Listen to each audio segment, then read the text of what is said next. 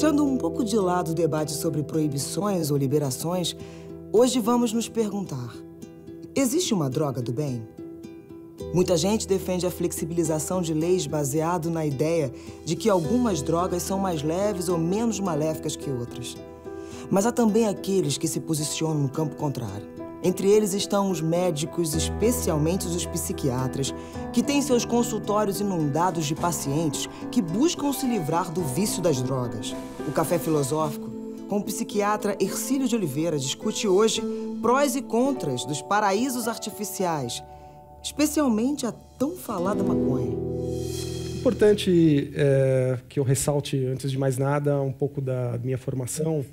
Eu sou médico, consequentemente, eu desenvolvi como psiquiatra um trabalho com o tratamento de pacientes dependentes de maconha, dentro do meu projeto de mestrado.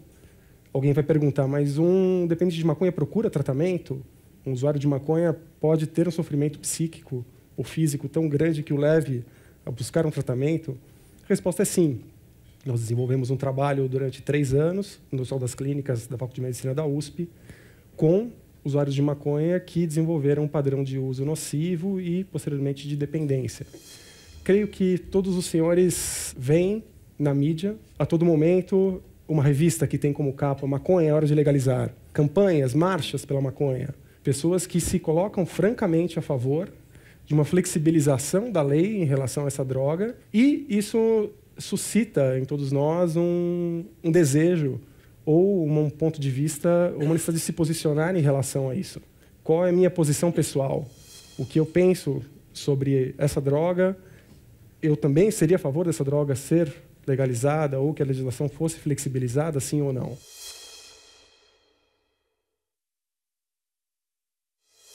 Há relatos de sítios arqueológicos com idade superior a, a 10 mil anos, nos quais ah, foram identificados artefatos provenientes da planta cannabis sativa. Há evidências de que essas populações antigas plantavam para alimentação e para a produção de utensílios. Que 10 mil anos é, é justamente o período no qual as primeiras sociedades humanas começaram a se fixar em certos territórios, começaram a produzir, do ponto de vista agrícola, a criar animais, começaram a nascer as primeiras cidades. Então, veja, é uma plantação, é uma cultura dessa planta cannabisativa que nos acompanha enquanto civilização. O Carl Sagan, a certo momento, na década de 70, experimentou a maconha, se interessou muito pelo tema e passou a escrever um pouco sobre essa planta e sobre a droga. E ele tinha uma teoria de que é, talvez sim essa cultura, essa plantação desse vegetal, da cannabis sativa, tenha tido um papel fundamental na fixação dos primeiros homens e no desenvolvimento da civilização. Então, uma história muito antiga. A partir de 3 mil anos antes de Cristo, aproximadamente, nós já temos relatos é, do uso medicinal da maconha em culturas como a chinesa, posteriormente na região da Índia. Então, essa planta já fazia parte de um arsenal terapêutico. E isso é super interessante, porque quando se fala hoje maconha para fins medicinais, mas é uma super novidade, vou falar que não. É uma, algo super antigo que volta de tempos em tempos ao longo nosso, da nossa história. Essa planta cannabisativa é originária do Oriente é, e ela migrou progressivamente para o Oriente Médio para a Europa até chegar, enfim, nas Américas. Os primeiros relatos de uso recreativo, recreacional da cannabis sativa são de aproximadamente 400 a.C., até pelo escritor Heródoto. Sete mil anos antes de Cristo, circulava na Ásia Central e na Europa do Leste um povo bárbaro e nômade chamado Citas. Heródoto, historiador grego da antiguidade, descreve aqueles que foram os responsáveis por levar a maconha à Europa. Neste país, a Sítia, cresce uma espécie de cânhamo, tanto em cultivo como em estado selvagem. Os citas fazem uso deles em suas saunas e colocam sementes em pedras ardentes.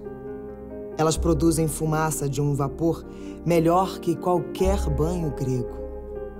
Transportados por esse vapor, logo eles se colocam a gritar. A droga veio se ocidentalizando com o passar do tempo, chegou no Oriente Médio, eh, no norte da África. É importante dizer que a cultura e a civilização árabe foram um vetor para essa expansão, para esse desenvolvimento, porque o consumo do álcool é, sempre foi muito mal visto nas culturas árabes, mas havia um certo espaço sempre para o consumo dos derivados da cannabis sativa. Então, essa substância era utilizada como droga recreacional, como droga em rituais, e com isso foi se ocidentalizando até alcançar a Europa.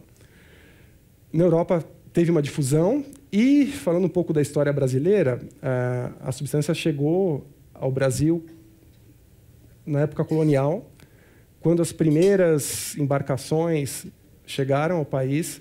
Na verdade, elas tinham velas cordas, materiais náuticos que eram produzidos a partir das fibras da cannabis sativa, porque é uma planta com uma fibra muito potente, muito resistente. Quando se pensa que as primeiras sementes chegaram no Brasil, pensa-se que com a, o escravagismo, com a vinda dos escravos africanos, que já conheciam a planta, a cultivavam na África e trouxeram sementes para o Brasil para que assim pudessem plantá-las e enfim, continuar usando a substância aqui no nosso país. Então, ao longo da história colonial brasileira, é, a maconha ficou, durante um longo tempo, restrita a essas populações de escravos.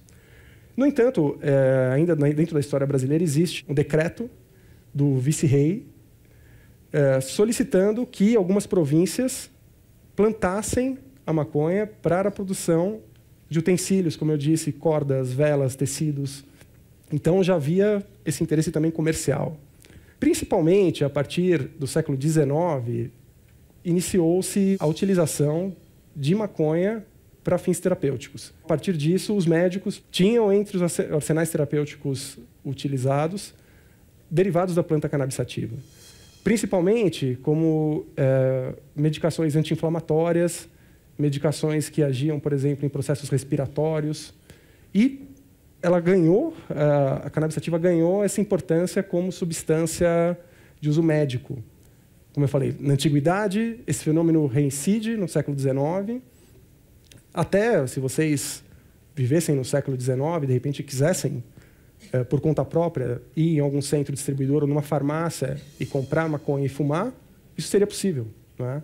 Tinha uma marca de cigarrilhas muito famosa chamada Grimaud, que era alardeada como a cura para diversos males. Então, tosse, inflamações. E a venda era totalmente liberada. Isso não era só um fenômeno no Brasil, no mundo inteiro. No início do século XX, inicia-se em, diversos lugares do mundo é, uma cruzada, enfim, de controle e até a partir da década de 30 proibicionista em relação à maconha. É interessante que até em uma das convenções é, da Liga das Nações, na época, porque ainda não havia a, a, a ONU, na verdade, uma das convenções que delimitou a cannabis como uma droga problemática teve a participação de um médico brasileiro, o Dr. Pernambuco é, Filho. E esse Dr. Pernambuco Filho foi um dos maiores defensores de que a maconha entrasse no rol das substâncias não permitidas, com uso não liberado. Então, é, começa a ocorrer no século XX, progressivamente, essa caça à maconha, até que, por fim, as legislações são cada vez mais restritivas, até que, por fim, é, um documento do qual o Brasil é signatário, de 1961, coloca o Brasil no rol dos países que listam a maconha como droga perigosa e, consequentemente, proíbem o plantio, a comercialização e o consumo dessa substância deixou de ser uma droga considerada ilícita, tornou-se uma droga ilícita, mas continua extremamente popular. Os citas fazem em grupos, tal qual os indígenas, o fogo. E lançam essa erva quando estão sentados ao seu redor. Ao inalar a fumaça, se intoxicam. Do mesmo modo que os gregos fazem com o vinho. E se levantam e colocam-se a dançar e a cantar.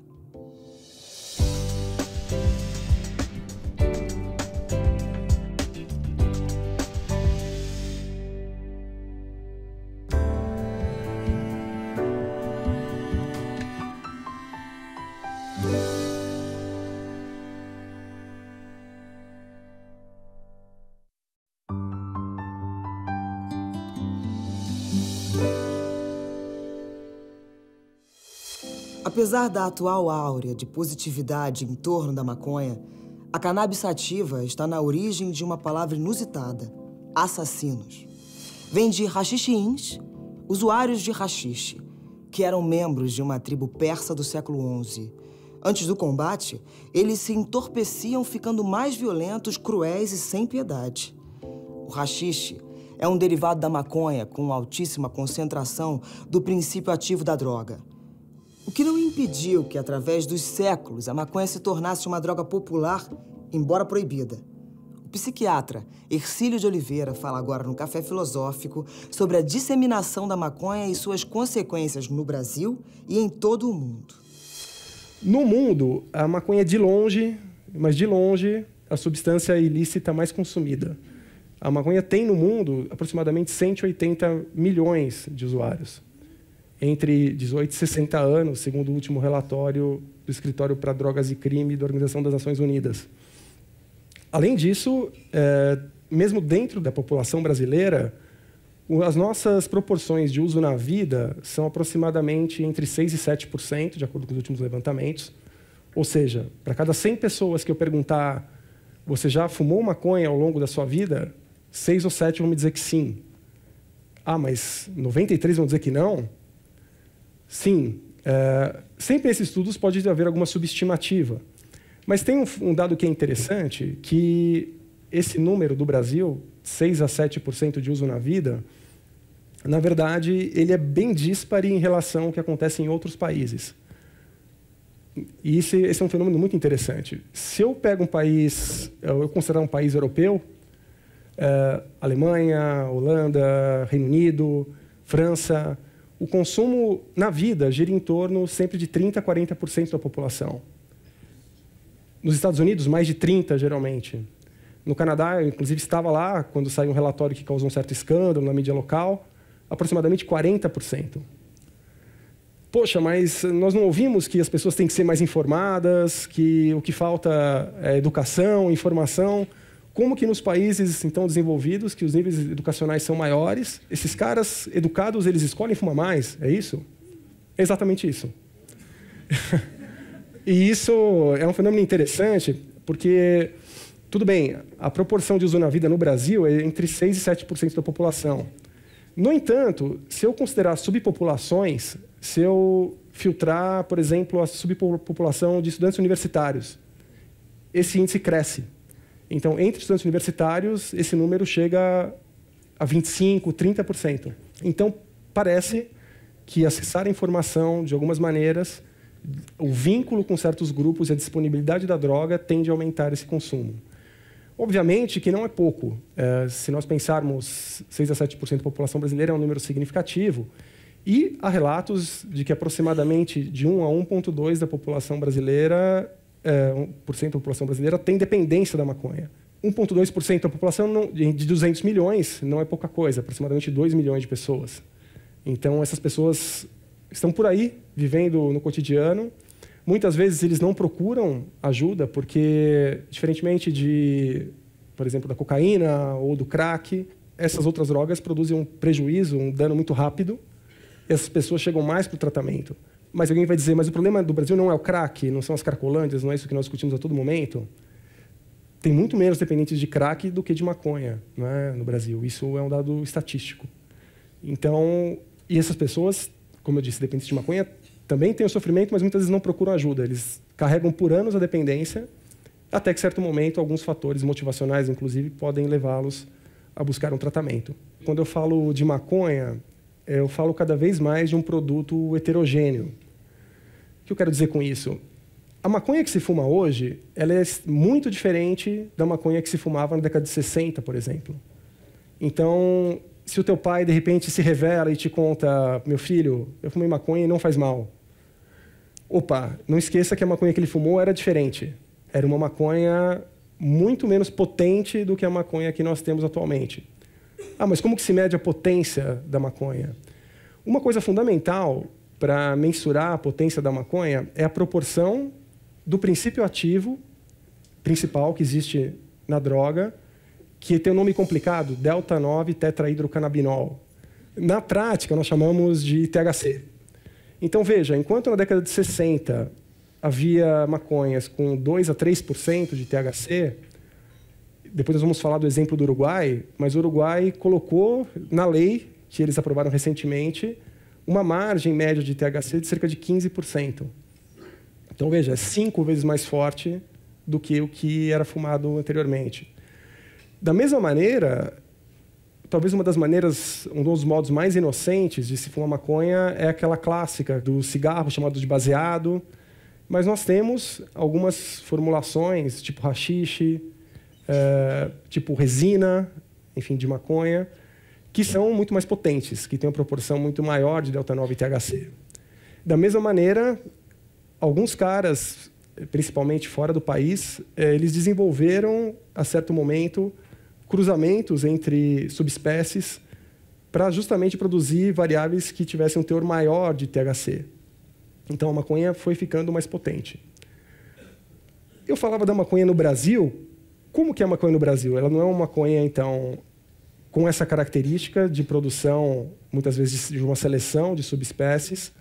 A maioria da maconha produzida no Brasil, é, ela é produzida na região centro-oeste, na região nordeste, e aqui na região sudeste, na verdade, nós temos um afluxo de maconha que vem dos países, de países como o Paraguai e da Bolívia. Então, são os principais exportadores de maconha para o Brasil. Só que é muito importante que nós estejamos atentos, porque com essa recente tendência a um crescimento da renda, da renda média do brasileiro, eu tenho cada vez mais propensão a achar que os brasileiros vão querer fazer cada vez mais o que os estrangeiros de renda mais alta fazem. Por exemplo, é, nos Estados Unidos, no Canadá, na Europa, nós temos um modo crescente de produção, que é a chamada produção indoor. Na produção indoor, eu vi exemplos claros disso. Um grupo de amigos adolescentes aluga uma casa e no porão daquela casa, no basement, eles instalam lâmpadas tão fortes quanto essas, podem ficar acesas 24 horas por dia.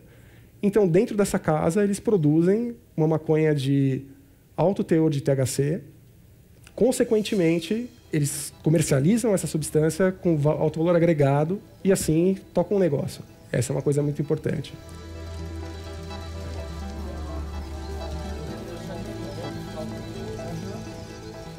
Por que, que eu falo da importância de se mensurar a potência da maconha? Porque nós sabemos hoje que, que quanto, quanto maior a proporção de THC, maior a probabilidade da droga induzir dependência, maior a probabilidade da droga produzir efeitos ou sintomas, que eu vou citar depois, mas é que sempre uma associação frequente com a maconha, os chamados sintomas psicóticos, delírios e alucinações. Então, e gerar outros problemas associados. Então, cada, quanto maior a proporção de THC, mais perigoso, mais perigoso é aquele preparado de maconha. Essa é, então é uma coisa fundamental. Agora, uma coisa que nós somos fascinados nesse campo das neurociências é sempre pensar, mas afinal de contas, qual que é o caminho? Qual que, por onde é, esse cigarro de maconha, por onde esse baseado caminha para produzir o efeito psíquico nos usuários que os tornam usuários frequentes, que os tornam dependentes, que eles vinculam ao prazer importante do uso daquela substância. Nos últimos anos, principalmente a partir da década de 60, esse mecanismo passou gradativamente a ser elucidado. Na verdade, para a maconha, isso aconteceu um pouco, de uma maneira um pouco atrasada em comparação com outras drogas, como a cocaína, como a heroína, que esses efeitos ou que esse ciclo já era bem conhecido, porque isso se deve à característica química dos compostos que estão dentro do cigarro de maconha, dos chamados canabinoides. E lembra, quando eu falava THC como princípio ativo, isso é uma simplificação, porque dentro de um preparado de maconha tem pelo menos 400 canabinoides diferentes. Mas o THC é um dos mais importantes, é um dos que mais a gente considera. Mas retomando, como eu dizia, então é uma coisa fascinante para nós que gostamos de neurociências entender como que aquele ato de fumar se torna uma sensação, como que aquele ato de fumar se torna uma alteração de nível de consciência, como que essas pessoas depois de usar a substância começam a ver o mundo à sua volta de uma maneira diferenciada. Foi um autor israelense chamado Rafael Mecholan, que em 60 identificou esse princípio ativo, o THC. E, posteriormente, é, muitos anos depois, identificou-se justamente as regiões cerebrais que seriam aos quais esse princípio ativo liga-se.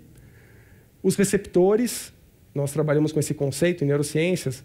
Receptores são determinadas proteínas presentes nas células, no caso do cérebro, os neurônios, as quais a substância psicoativa ou alguma substância fisiológica liga-se para produzir um determinado efeito. Então, quando o indivíduo fuma maconha, ele ao absorver a fumaça, ele absorve os canabinoides. Esse canabinoide entra na circulação sanguínea, atravessa o que a gente chama de barreira hematoencefálica, chega ao cérebro, liga esses receptores e aí a experiência de fumar maconha começa.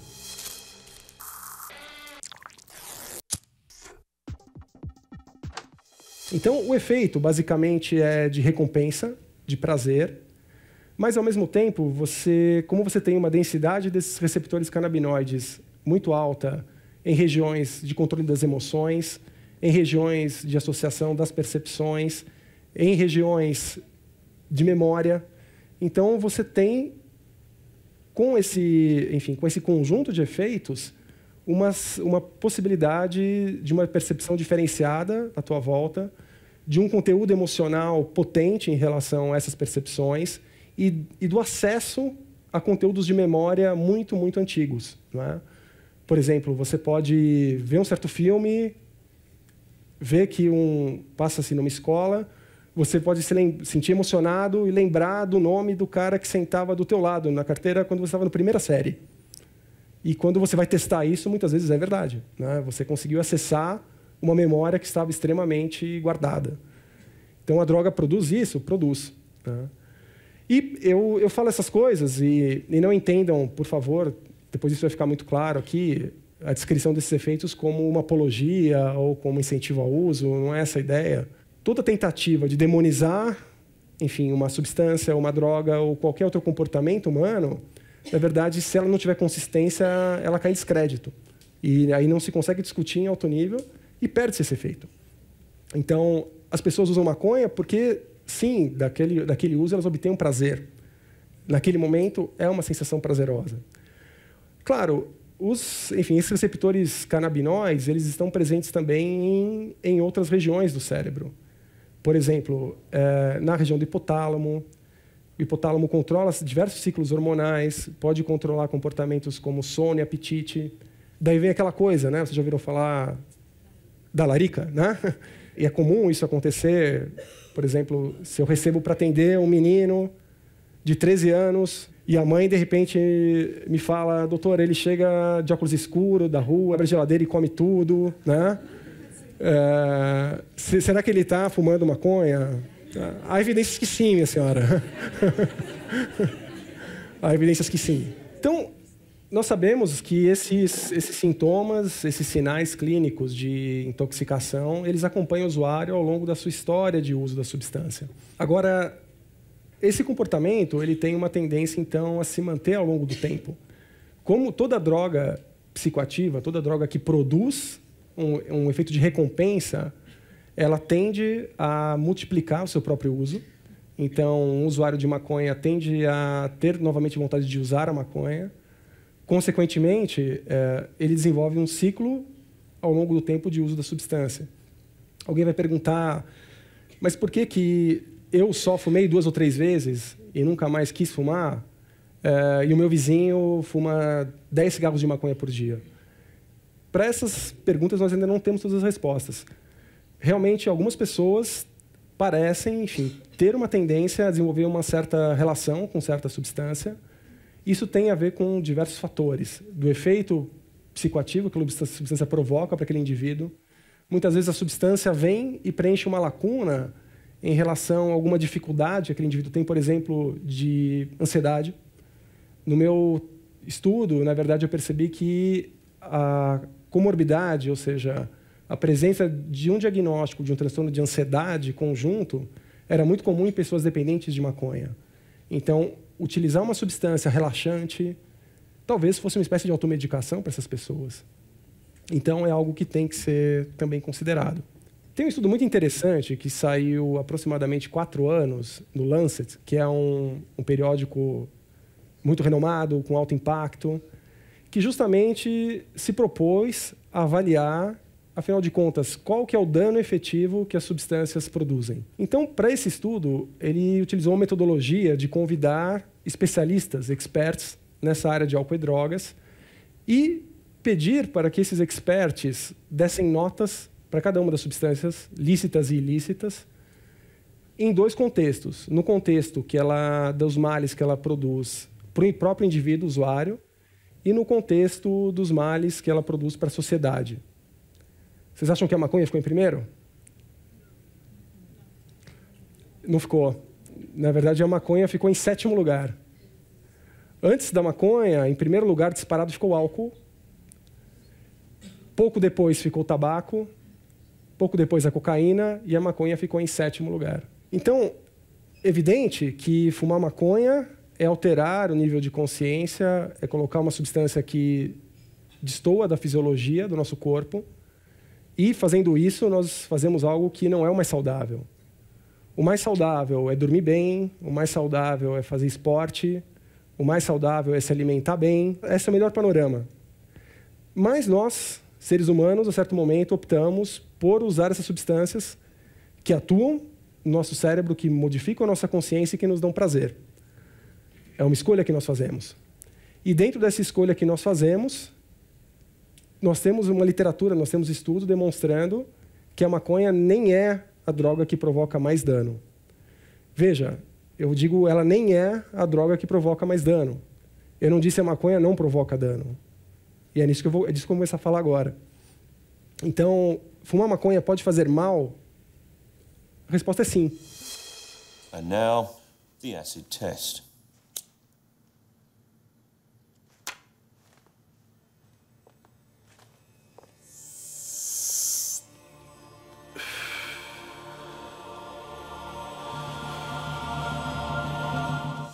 No próximo bloco, maconha.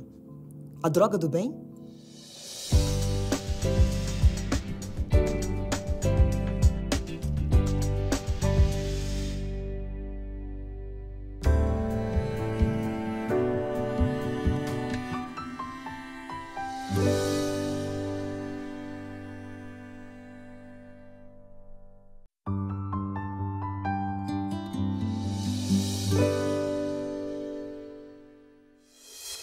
Baudelaire, autor de Paraísos Artificiais, era usuário de rachixe e vinho.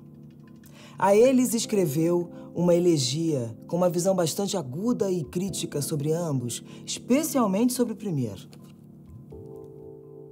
O vinho exalta a vontade, o rachixe a aniquila.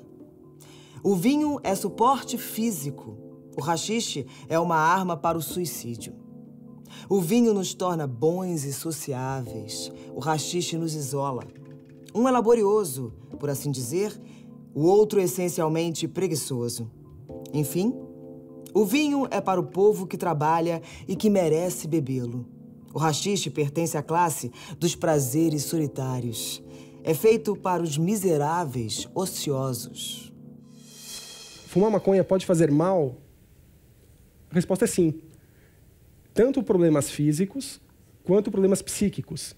Hoje nós sabemos que estudos é, da função pulmonar demonstram que usuários frequentes de maconha podem evoluir com alterações celulares pulmonares, muitas delas pré-malignas, enfim.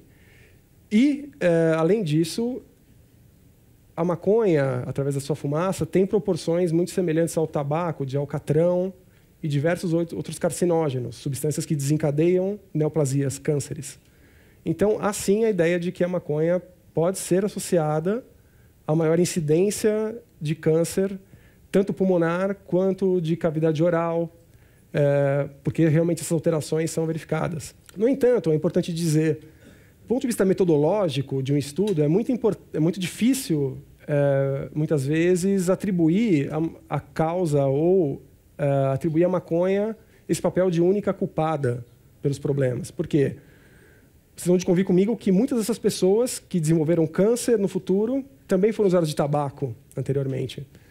Dessa maneira, é muito difícil você atribuir só ao efeito da maconha a origem, por exemplo, de um câncer de pulmão.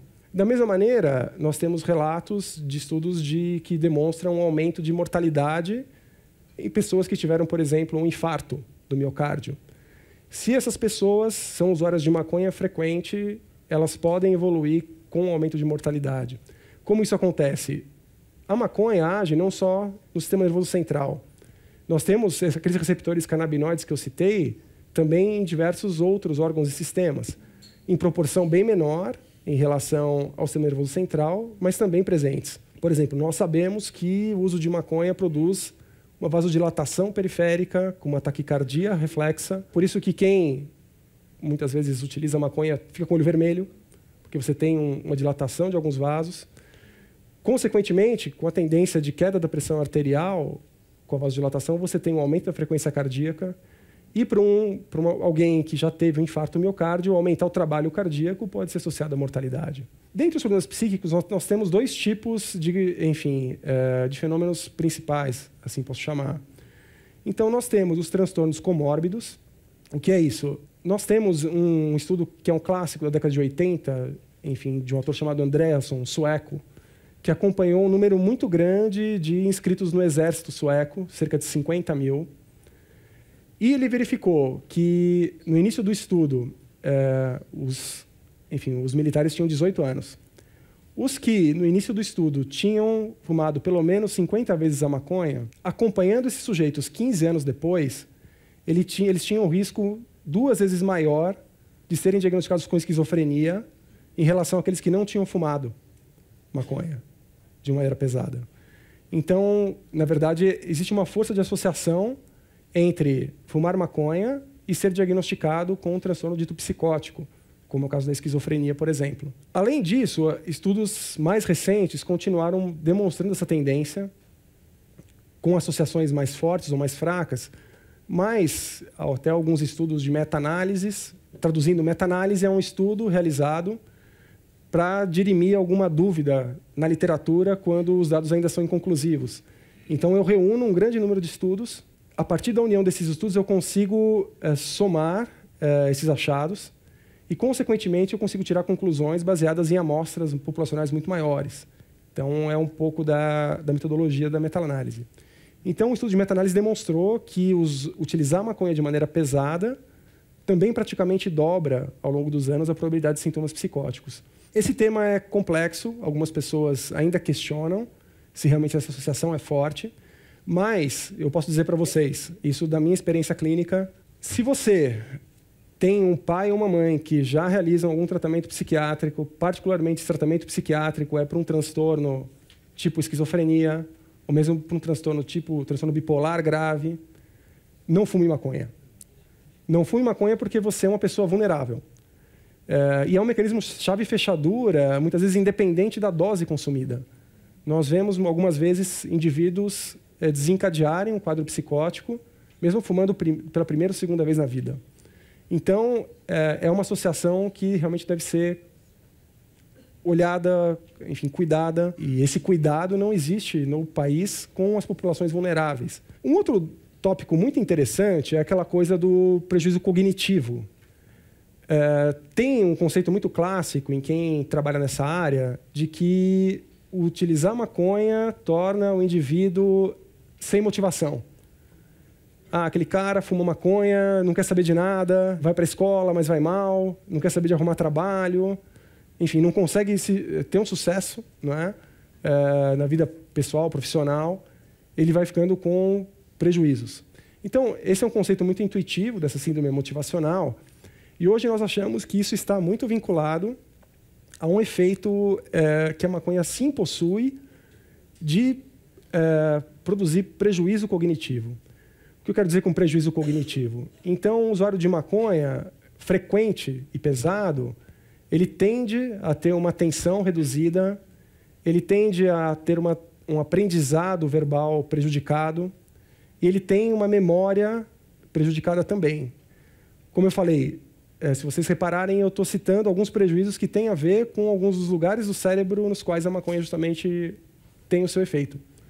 Então, essas pessoas que são usuárias crônicas, elas vão desenvolver esses prejuízos. elas vão perder gradativamente o interesse que elas possuíam antes, por exemplo, é, em atividades que requerem um desempenho cognitivo mais acentuado, como aprendizado, como estudo, enfim, como até um, um trabalho numa certa circunstância, se esse trabalho depender de um funcionamento cognitivo. Agora, a questão que vem logo na sequência, mas esses prejuízos, eles são temporários ou eles são duradouros? E essa é uma questão de grande é, discussão na literatura. Realmente, alguns autores defendem que poucos meses depois de interromper o uso da maconha, aquele indivíduo conseguiria voltar a funcionar normalmente, do ponto de vista cognitivo, e outros não. Outros defendem que alguns prejuízos, sim, podem ser mais prolongados, podem ser definitivos. Então, nós temos uma, uma ambivalência, não temos ainda uma resposta definitiva sobre isso. Agora, uma coisa que nós temos assim como certa é que algumas populações, tipo adolescentes e pessoas, como eu disse, com uma predisposição biológica a outros transtornos, essas populações elas têm que ser protegidas do uso da maconha. Por quê? Porque nós temos estudos de acompanhamento de adolescentes demonstrando que usar maconha com antes de 15 anos aumenta em cinco vezes o risco na idade adulta do desenvolvimento de dependência de outras drogas. Em cinco vezes. É muito potente. Da mesma maneira, usar maconha precocemente produz um abandono escolar em proporções muito maiores em relação aos não usuários de maconha. Além disso, uh, alguns estudos de imagem uh, cerebral de adolescentes usuários pesados de maconha demonstra algumas alterações em regiões cerebrais específicas, como o hipocampo, que é a região da memória, e alterações entre a conectividade neuronal.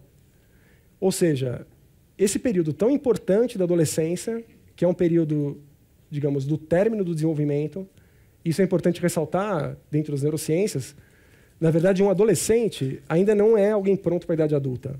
O adolescente vai ter a sua configuração cerebral terminada, digamos assim, principalmente dos 19, 20, 21 anos. Então, se ele utiliza essa droga nesse momento, enfim, que ele tem ainda uma conformação cerebral não concluída, sim, pensa-se que ele pode ter prejuízos que fiquem duradouros. Ele pode ter um cérebro não configurado dentro do seu desenvolvimento, e, consequentemente, um cérebro não configurado dentro do seu desenvolvimento torna-o mais vulnerável. Mais vulnerável, mais impulsivo, predisposto a outros transtornos. E tudo isso, em conjunto, fecha o ciclo, tornando ele usuário de outras substâncias e piorando ainda mais esse cérebro. O rachixe, como todos os prazeres solitários, torna o indivíduo inútil aos homens e a sociedade supérflua para o indivíduo, levando-o a admirar a si próprio sem cessar e empurrando-o dia a dia ao abismo luminoso onde ele admira sua face de narciso.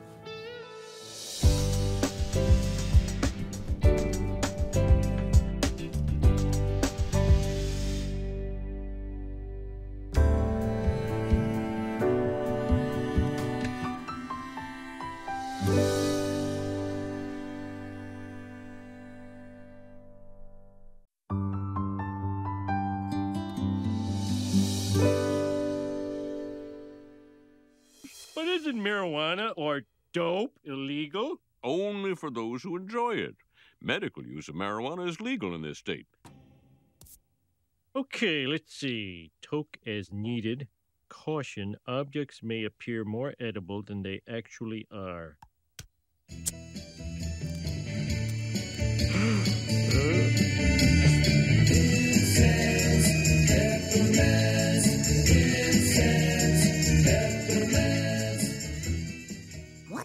Billowing down the stairs. it's smoke! It smells like the art teacher's office. Smoke in the water! Dun, dun, dun, dun, dun, dun, dun.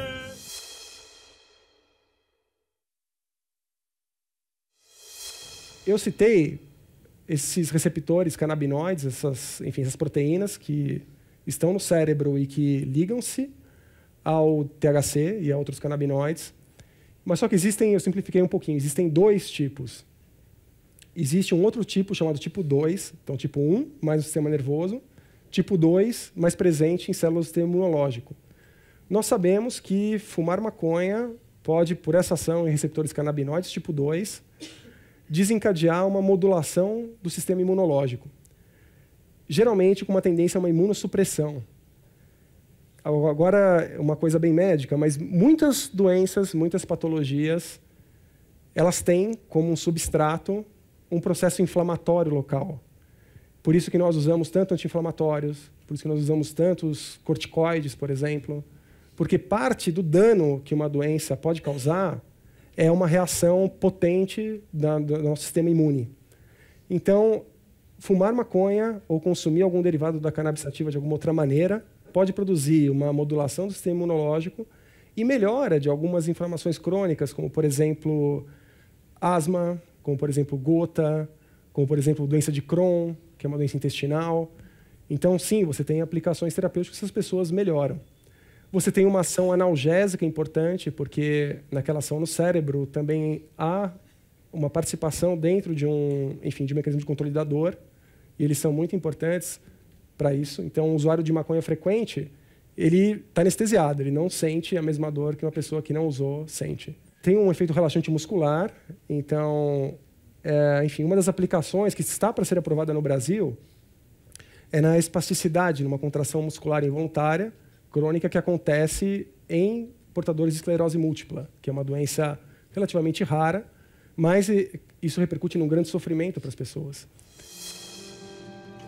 It's, for example, multiple sclerosis. People have cramps and spasms, and then it helps against the, the, the painful spasms.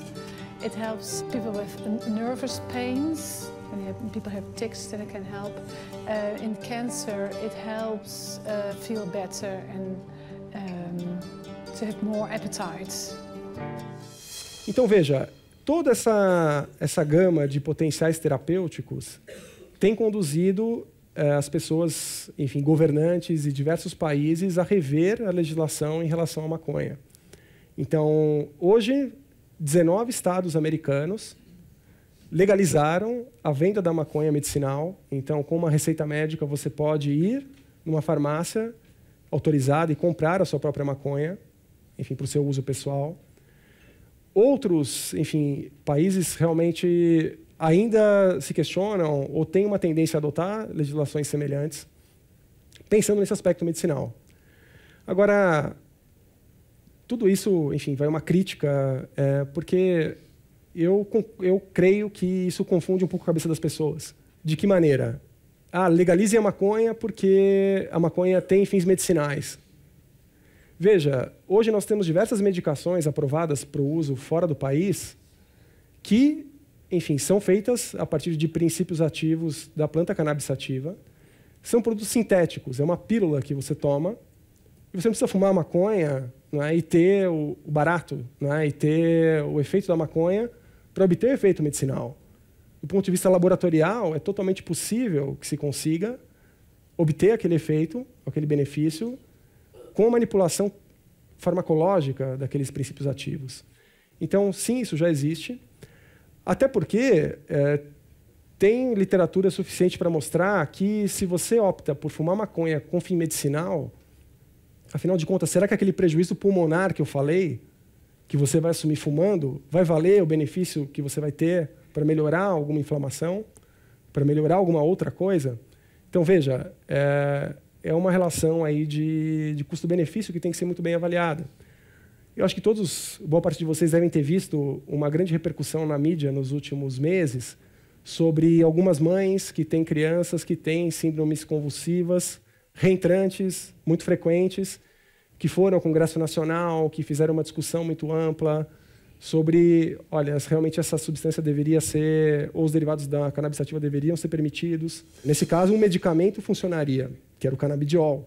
O canabidiol é um dos canabinoides que tem uma ação anticonvulsivante. Então, a nossa, a nossa legislação, inclusive para a legalização das medicações, ela é um pouco lenta. Enfim, enquanto em diversos outros países você tem já uso medicinal através de medicações aprovado, no Brasil ainda não. Então, outras indicações já aprovadas com o uso de medicações à base da planta cannabis sativa. Pacientes com HIV em fase terminal para melhorar a, a síndrome consumptiva, ou seja, aquele emagrecimento que eles têm. Então, eles conseguem se alimentar melhor. Essa que eu citei, da esclerose múltipla, da espasticidade. Pacientes em, com câncer, em quimioterapia, que necessitam, enfim, de uma droga que corte, por exemplo, o reflexo do vômito, um antiemético. Então, essa é uma outra indicação. E você pode ter diversas outras. Interessante, tem um grupo aqui no estado de São Paulo, não é, cientistas brasileiros, que estudam um canabinoide, esse que eu citei, o canabidiol, como medicação para ansiedade e até em algumas situações como medicação antipsicótica. Nossa, mas você não falou que a, a maconha gerava psicose? Então tem um cara estudando o canabidiol como antipsicótico.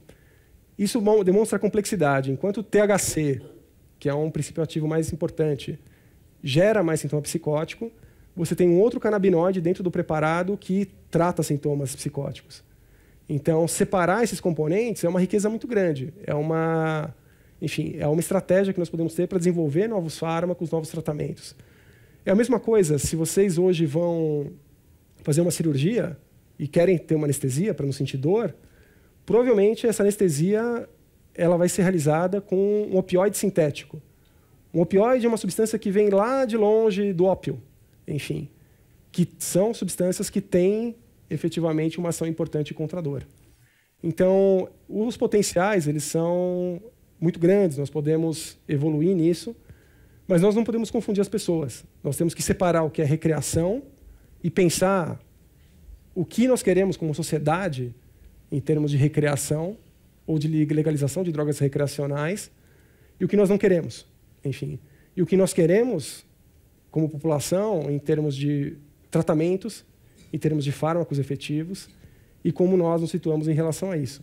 Falando um pouco das leis, é, eu acho que esse é um tópico muito interessante, muito quente, sem dúvida nenhuma. Como eu disse, nós temos 19 estados americanos que têm a permissão para o uso farmacológico ou para o uso medicinal da maconha. Nós temos dois estados que recentemente autorizaram o uso recreacional da maconha. Nós temos a experiência, por exemplo, talvez um pouco já mais antiga da Holanda, da comercialização da maconha ou derivados da cannabis sativa nos chamados coffee shops. Nós temos a experiência do Uruguai. Gradativamente, nós temos no mundo algumas experiências mais liberais ou mais é, pró-legalização ou facilitadora do uso. E nós temos alguns países com uma tendência mais restritiva. Nós, como cidadãos, como é, brasileiros, eu creio que nós precisamos definir onde que nós nos vamos encontrar em relação a esse fenômeno álcool e drogas. Será que a nossa legislação ela é apurada o suficiente? Eu citei aquele estudo de 2010 que colocava a maconha como sétima droga enfim, é, sétima droga associada a maior dano, então só em sétimo lugar e não em primeiro, segundo, terceiro. E eu acho que nós temos que começar a observar alguns exemplos desses países. Mas quais são as evidências preliminares? O que eu esperaria assim verificar como, enfim, como resultado dessas políticas? Eu creio que todos esses aspectos são, são muito interessantes. E tem até a ver com um pouco com o grau de autonomia que nós temos como cidadãos. Conhecida e utilizada em todo o mundo há milênios, a maconha continua presente em nossa cultura e nos últimos anos observa-se uma discussão calorosa sobre os prejuízos associados ao seu uso e os benefícios de sua legalização. Enquanto alguns países iniciam experiências inovadoras de permissão ao uso recreativo e medicinal, a sociedade brasileira procura suas respostas. Esse programa que trata da maconha entre a ciência e a sociedade, faz parte da série As Drogas do Mundo Contemporâneo, que você também encontra no site da CPFL Cultura. Quando você fala sobre a questão da educação, né? E quanto de informação a gente pode dispor aí para fazer essa escolha para o uso? Estudos mostram que o efeito é totalmente nulo. Só acessar a informação não faz as pessoas usarem menos